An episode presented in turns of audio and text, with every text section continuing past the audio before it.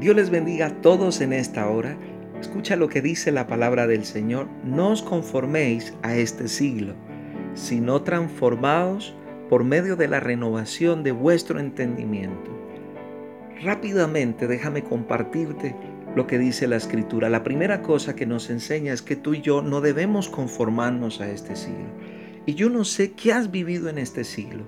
Quizás puedas decir dolor, tristeza, separación, odio, venganza, rencor, de verdad, quiebra, fracaso, ruina.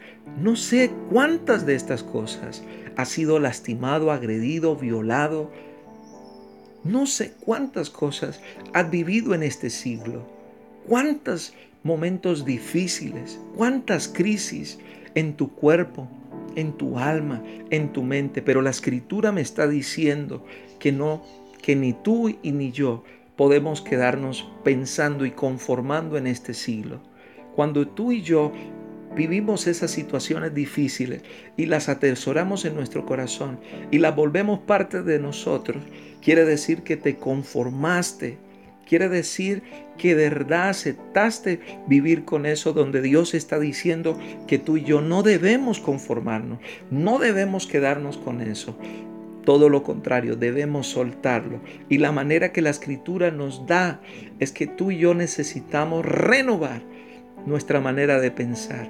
Quiere decir que cuando hablamos de renovar, estamos hablando de volver a ese estado original, volver a ese momento nuevo antes de vivir esas situaciones, antes de pasar esos momentos difíciles en tu vida, quiero recordarte que tú no eras así.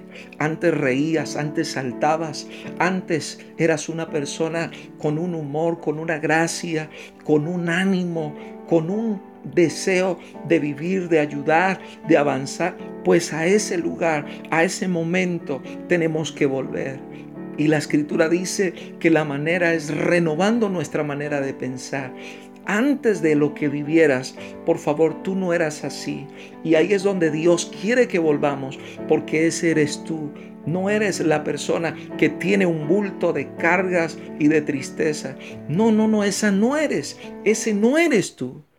Todo lo contrario, la escritura me está diciendo que vamos a renovar a ese hombre, a esa mujer, a ese soñador, a ese trabajador, a ese esforzado, a ese hombre ejecutivo, a esa mujer emprendedora. Esa es la que Dios hoy quiere volver a levantar. Y en el nombre de Jesús, yo te pido que tomes esta palabra y la atesores.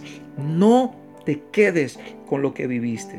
No te conformes a este siglo, sino todo lo contrario. Renueva tu manera de pensar porque eres un campeón, eres un ganador en Cristo Jesús. Dios te bendiga a ti y a toda tu familia. Bendiciones.